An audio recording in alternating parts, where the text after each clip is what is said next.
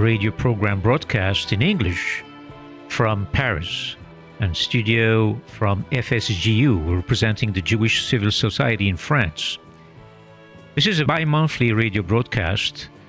Uh, is a mixture of great one-on-one intimate interviews, highly personalized thought exchanges and discussions, with a guest selection, reading, and music for discovery, and more and uh, I'll be happy to receive relevant international who's who personalities of the Jewish world and non Jewish world at the global and local dimension.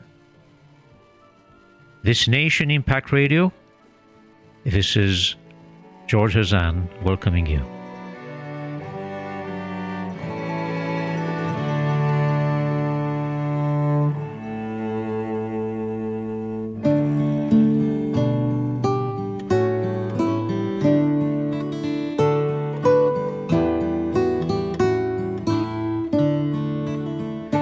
Hanukkah is a unique time for accessing the sparks of light within and thereby light up the world. In today's special Conversing Thoughts, one of our guests will allude We are going through extraordinary times. We will kindle the Hanukkah candles while in the middle of a COVID pandemic. It will be unfortunately a first in the history of mankind. Loneliness was a global health issue before the pandemic began, and it has grown exponentially worse over the past year. Even people who are surrounded by family often feel isolated in their homes.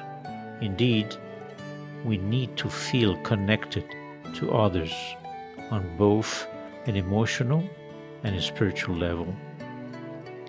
Hanukkah is the ultimate time to find the hope again. We light the candles each night with the hope that the flames before us will inspire us to find the miracles in our own lives today. We look into those tiny sparks of light to see the reflection of the infinite lights that are within us all. But first, let's hear and be inspired by the learning lessons in memory of Rabbi Lord Jonathan Sacks. A light unto this nation, as described by His Royal Highness the Prince of Wales, the international religious leader, philosopher, award winning author, and respected moral voice, Rabbi Lord Jonathan Sacks, passed away just over a month ago prior to Hanukkah. He will be deeply missed. This broadcast is dedicated to his soul blessings in recognition of his exceptional contributions to affirming life's spiritual dimension.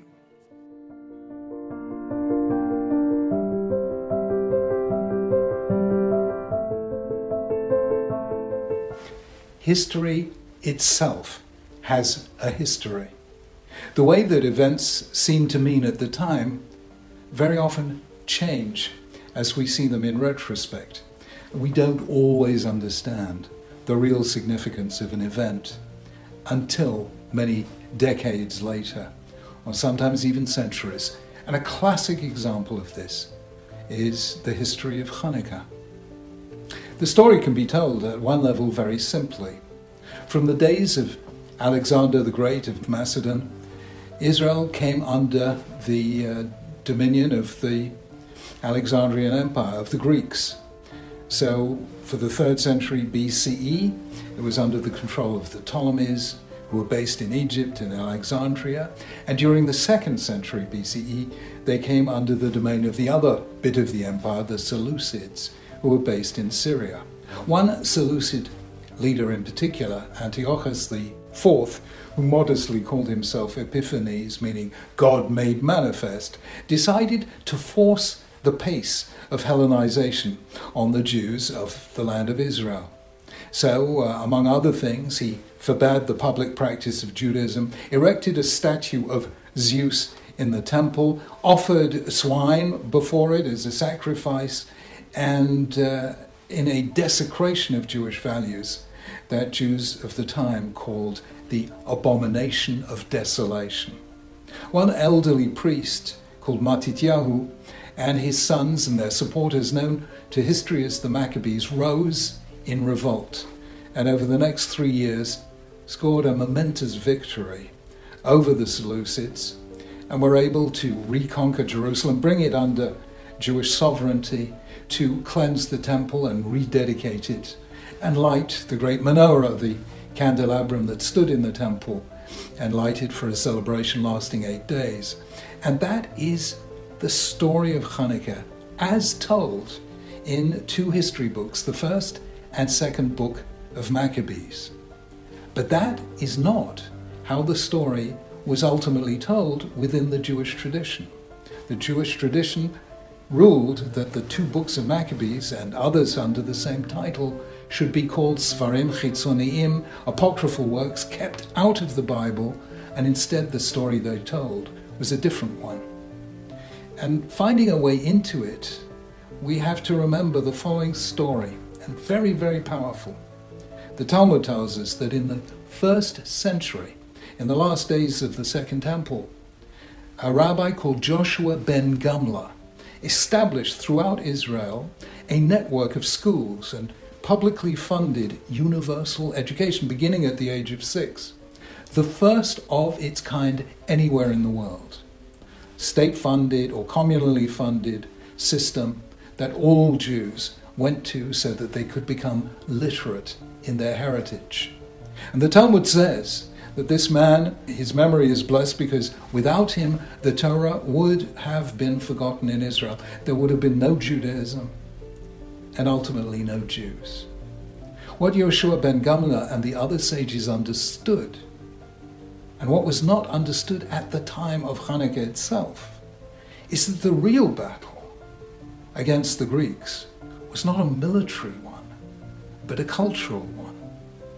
You see, Greeks were the world's greatest in many fields. They were great in art, in architecture, in literature, in drama, in philosophy. Their achievements, frankly, have never been surpassed. But Jews nonetheless believed, and surely history has borne us out, that there remains within Judaism, within ancient Israel and its heritage to today, something really unique about our sanctification of life about the way we see every human being as in God's image, in all the things that make Torah and Judaism unique and distinctive. And as a result, Jews knew that the real battle is not necessarily fought on the physical battlefield with physical weapons. The real battlefield is for the hearts and minds of future generations. So Judaism became a nation no longer focusing on its military heroes but on its spiritual ones. It became a civilization rooted in texts and in teachers and in houses of study. And so we became the people whose heroes were teachers, whose citadels were schools, and whose passion was learning and the life of the mind. And the end result was that Judaism did survive and thrive throughout the centuries, whereas ancient Greece, the Greece of Athens, the Greece of Alexander the Great, eventually declined indeed soon after Hanukkah itself. I think that is the story that we tell on Hanukkah in a rather beautiful and symbolic form, focusing on one tiny detail of the original story. That is, that one cruse of oil that the Maccabees found among the wreckage and defilements of the temple, that pure, undefiled source of oil with which they could light the menorah. And the interesting thing is that this change from the first way of telling the story to the second is reflected in the name of the festival itself. Chanukah, from the word chinuch, means rededication. And that's what the Maccabees did to the temple. They rededicated it, and that's described in the books of Maccabees. But over time, Chanukah became through the word chinuch, a word meaning education. And what we rededicated wasn't a physical building, the temple, but living embodiments of Judaism, namely our children, our pupils. The people to whom we teach and hand on our values. So Hanukkah, from being the festival of a military victory, became the fe- festival of a spiritual and civilizational one. I really think that history of a history has a message for us all. To defend a country physically, you need an army. But to defend a civilization, you need education, you need educators, and you need schools. Those are the things that kept the Jewish spirit alive and the menorah of Jewish values burning throughout the centuries in an everlasting light. So remember that sometimes what seems at the time to be really the headline news, the military victory, is in the hindsight of history second to the cultural victory of handing your values on to the next generation and making sure that your children and theirs light up the world. Chanukah Sameach, a happy Chanukah to you all.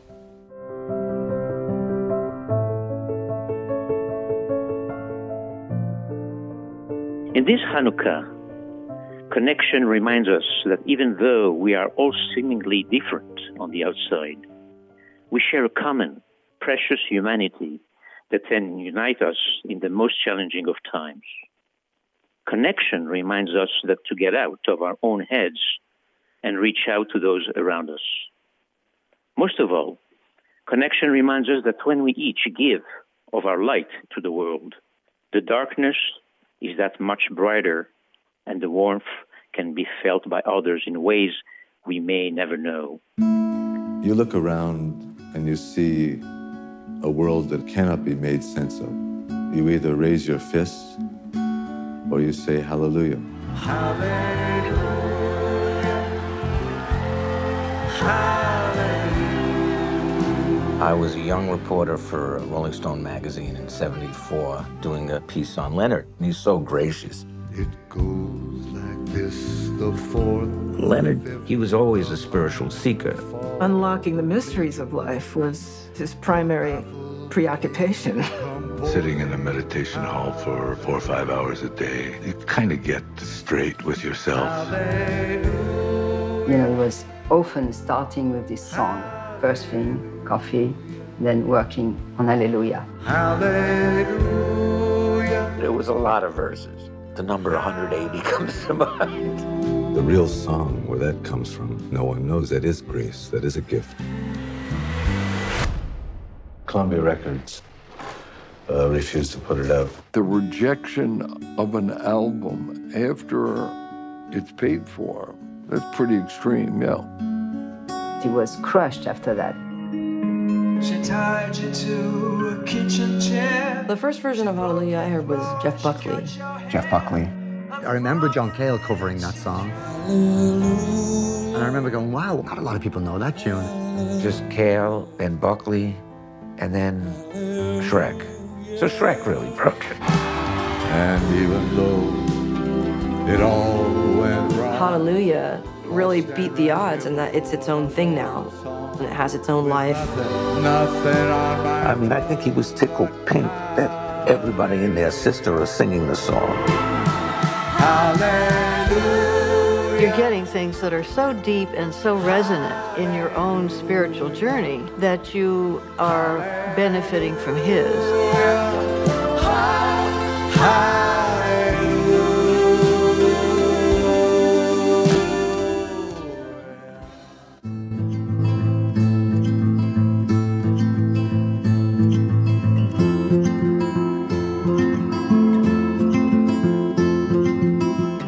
Leonard Cohen an artist so rare that when he emerged onto the music scene in the late 1960s, his work didn't appear to draw from any known tradition, with no recognizable forebears and no scene to encapsulate him. His melodies are very different. His melodies are uniquely uh, Leonard's.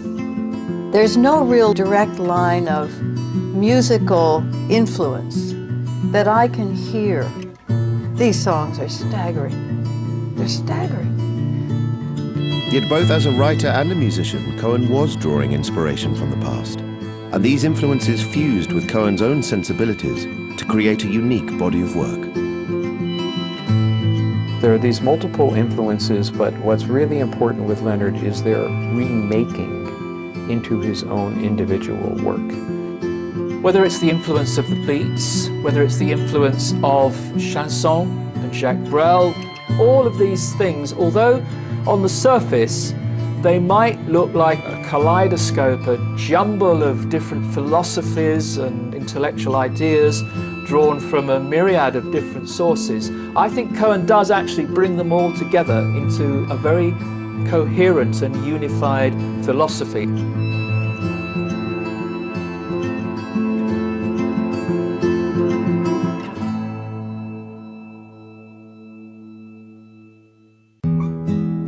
Songs of Leonard Cohen. Issued in 1967, it was one of the most startling debuts of the decade. Yet in a year that saw the emergence on record of a number of artists, including The Doors, Jimi Hendrix and David Bowie, Cohen's noticeably stood apart from the crowd. The work of a 33-year-old Canadian who was clearly not a product of the counterculture. I think it was immediately evident that Cohen was quite different from anything else around.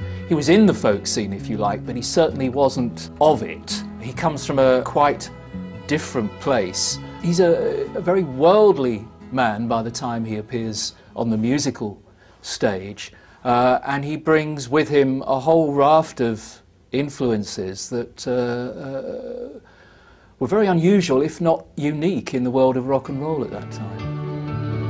I loved you in the morning, our kisses deep and warm, your hair upon the pillow like a sleepy golden storm. Yeah, many love before us. I know we are not new in city and in forest. They smile like me now it's come to distances, and both of us must try. Your eyes are soft with sorrow. Hey, that's no way to say goodbye. And I think the other thing you have to remember is that Dylan was writing these extraordinary songs at this time. But, for example, Joni Mitchell hasn't arrived by the time the first Leonard Cohen album comes out. Uh, so you've got you've got the people who've come out of the protest folk movement, the, the, the Tom Paxtons and the Phil Ochs, Tom Rush, Tim Buckley, um, but they're quite different. I think with with the emergence of Cohen, you you really do see the the beginnings of that introspective troubadour movement that came to the fore in the early 1970s. This introspection was due in part to Cohen's artistic background. Unbeknown to many record buyers who were drawn to the sparse beauty of the compositions, the emotional depth of the lyrics, and the haunting intimacy of Cohen's voice, he was in fact a celebrated Canadian writer. Between 1956 and 1966, four books of his poetry and two novels had been published in his native country, and the success and occasional notoriety of these works made Cohen a prominent figure on the Canadian literary scene. And although he would soon become more acclaimed and recognized internationally as a singer and songwriter, the influences and inspirations he found from within the world of poetry and his understanding of the power of the written word would crucially inform his musical output as well. The poetry is very important. I don't think it's separable from the songs. I kind of see them as flip sides of the same coin. Uh, but there, there's a tremendous continuity, even from his very earliest work in the mid 50s.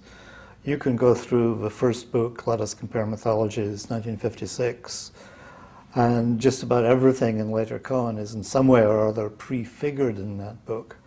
So I think there's a huge continuity, and I think that you mean the, the obvious overlaps are there, but many of the songs are based on earlier poems. There is the same care for language, the compulsive revision that goes that goes into so many of his songs. Uh, that meticulous craftsmanship which he which he brings to songwriting, which seems to me a kind of direct carryover from the poetry. Born into a middle class Jewish family in Montreal, Canada, Cohen had first become interested in poetry while at high school, penning his first lines of verse and discovering the work of many influential figures during his mid teens. Yet it was while he was at university that this interest developed into both a fully fledged passion and a potential career. His real exposure to poetry and his interest in it occurs when he's an undergraduate at McGill. He starts off to become a law student, like so many of us. And then we see the light and we turn into other directions. And he had one or two critical professors, one of them, uh, Louis Dudek, who was a professor of comparative literature. And Leonard took at least two, maybe three courses from Louis Dudek. And he was important because Dudek was introducing him to French poetry, to many important figures that were way beyond Canada. And this is where Leonard really sees what you can do with language. He also became involved through some literary magazines with the more senior voices in Canadian poetry, particularly F.R. Scott who was professor of constitutional law at McGill, but a very, very significant poet. He began to sense there was a tradition to poetry, and it was an important tradition, but most importantly, a European tradition. It took him outside of Canada, but then if he turned a little to the right, he could see, well, here's a Canadian poet, here's another Canadian poet, this is what they're doing. More importantly, this is who they are. And for him, it was as much the models and the examples as well as the feelings that became so important. And these twin inspirations, the classical world of European poetry and the contemporary Canadian literary scene, would be key elements in the development of Cohen's own writing. Yet although he gained a wealth of knowledge studying both forms of poetry during his university education, the writer from whom he drew the most influence was one he had discovered before entering McGill, the Spaniard Federico Garcia Lorca.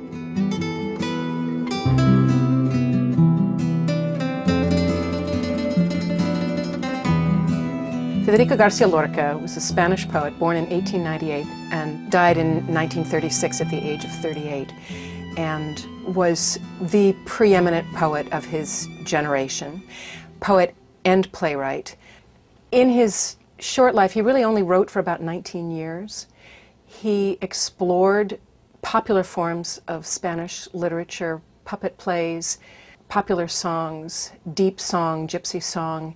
He's a poet of absence.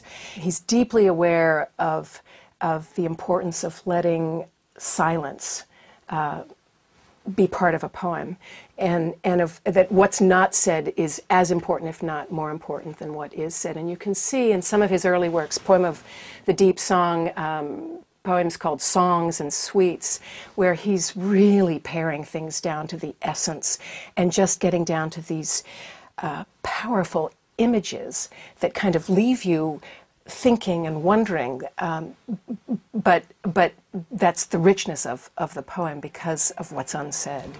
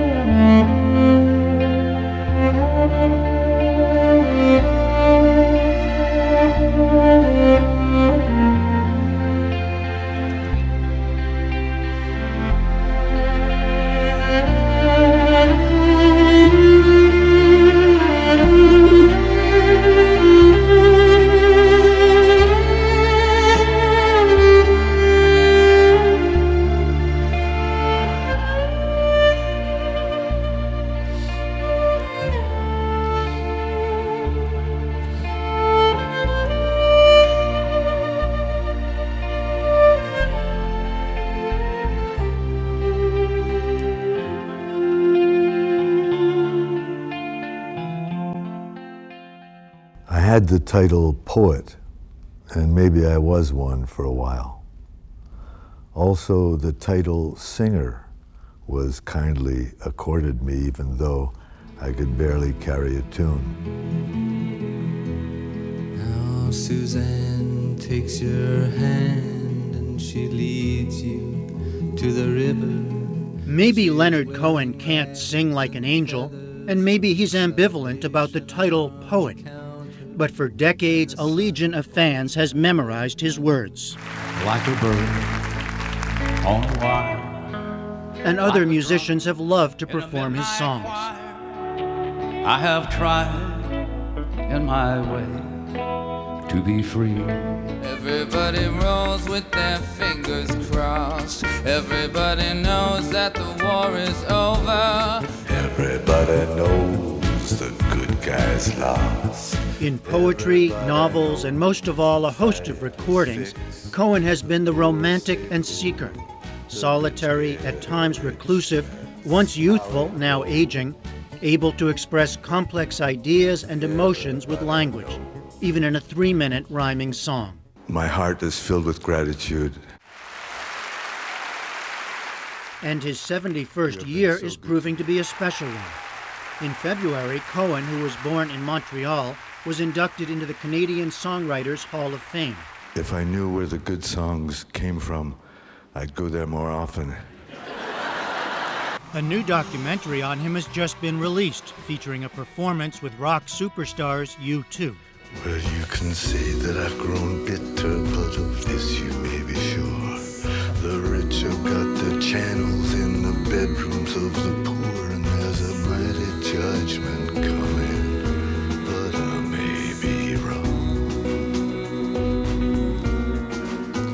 And now Cohen has published Book of Longing, his first new collection of poetry in 20 years.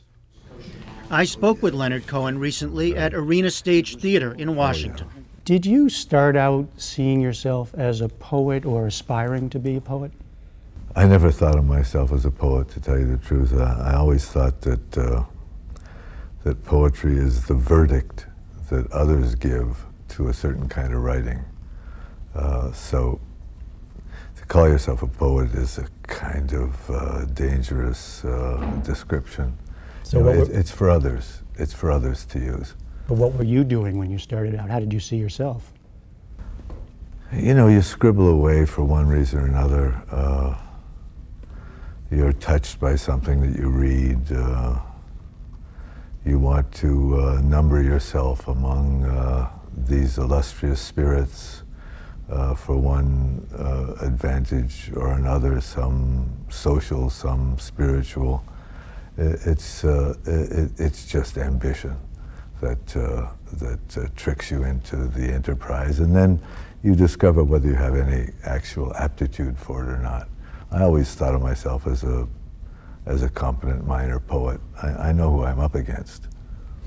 You know who you're up against. Yeah, you're up against Dante and Shakespeare, Isaiah, King David, Homer, you know, so uh, uh, I, I've always thought that I, you know, do my job okay. There's a poem in this new book called Thousands. sort Thousands, of on this right. subject. Want Yeah. to read that for us? Yeah, this is a very short one, but it, I think it, it speaks to the point. It's called Thousands. Out of the thousands who are known or who want to be known as poets, maybe one or two are genuine and the rest are fakes, hanging around the sacred precincts, trying to look like the real thing. Needless to say, I am one of the fakes, and this is my story. I am one of the fakes, and this is my story. That's right. What's the difference for you between writing a poem and a song? A poem has a certain, uh, a different, a different time. For instance, a, a poem uh, uh, is a very private e- experience, and it doesn't have a driving tempo. In other words, you know, you can go back and forward. You can, uh, you can come back. You can linger. Uh, you know, it, it, it's a, it's a completely different time reference. Whereas a song, you know, you got a tempo. You know, you've got something that is, is moving swiftly. You can't stop it.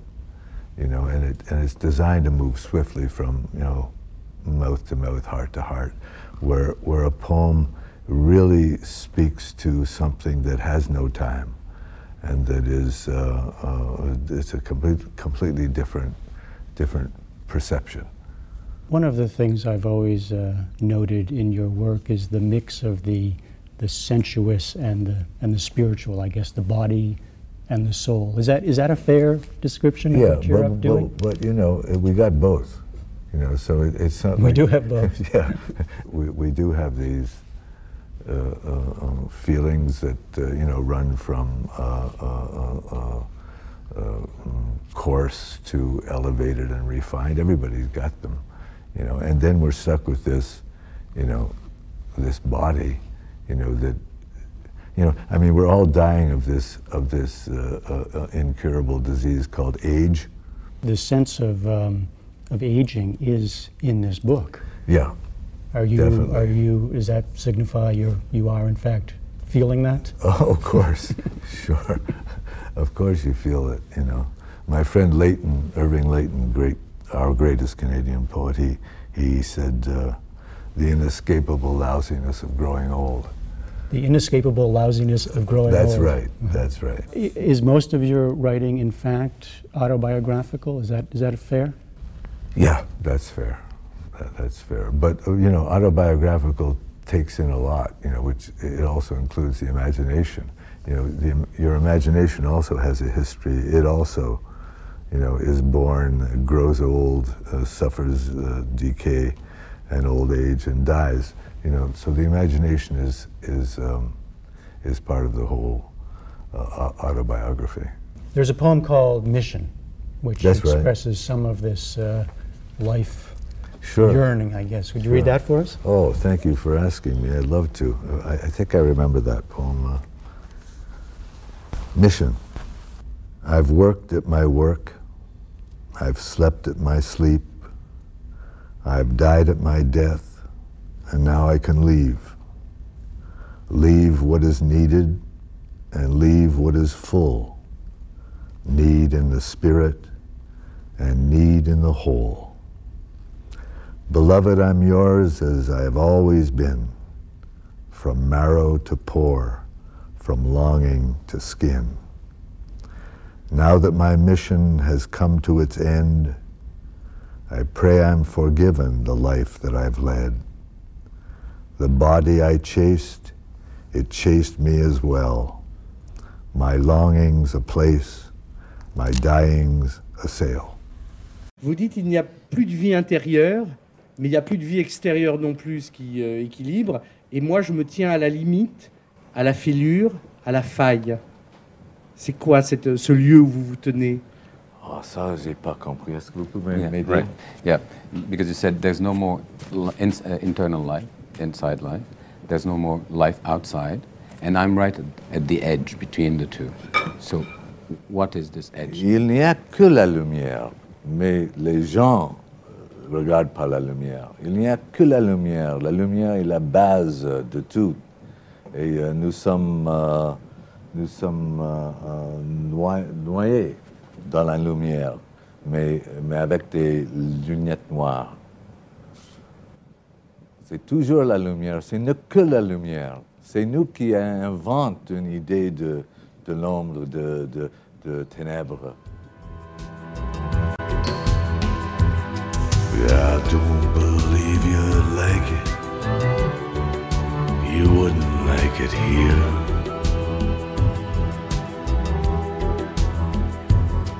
There ain't no entertainment, judgments are severe. The maestro says it's Mozart, but it sounds like bubblegum.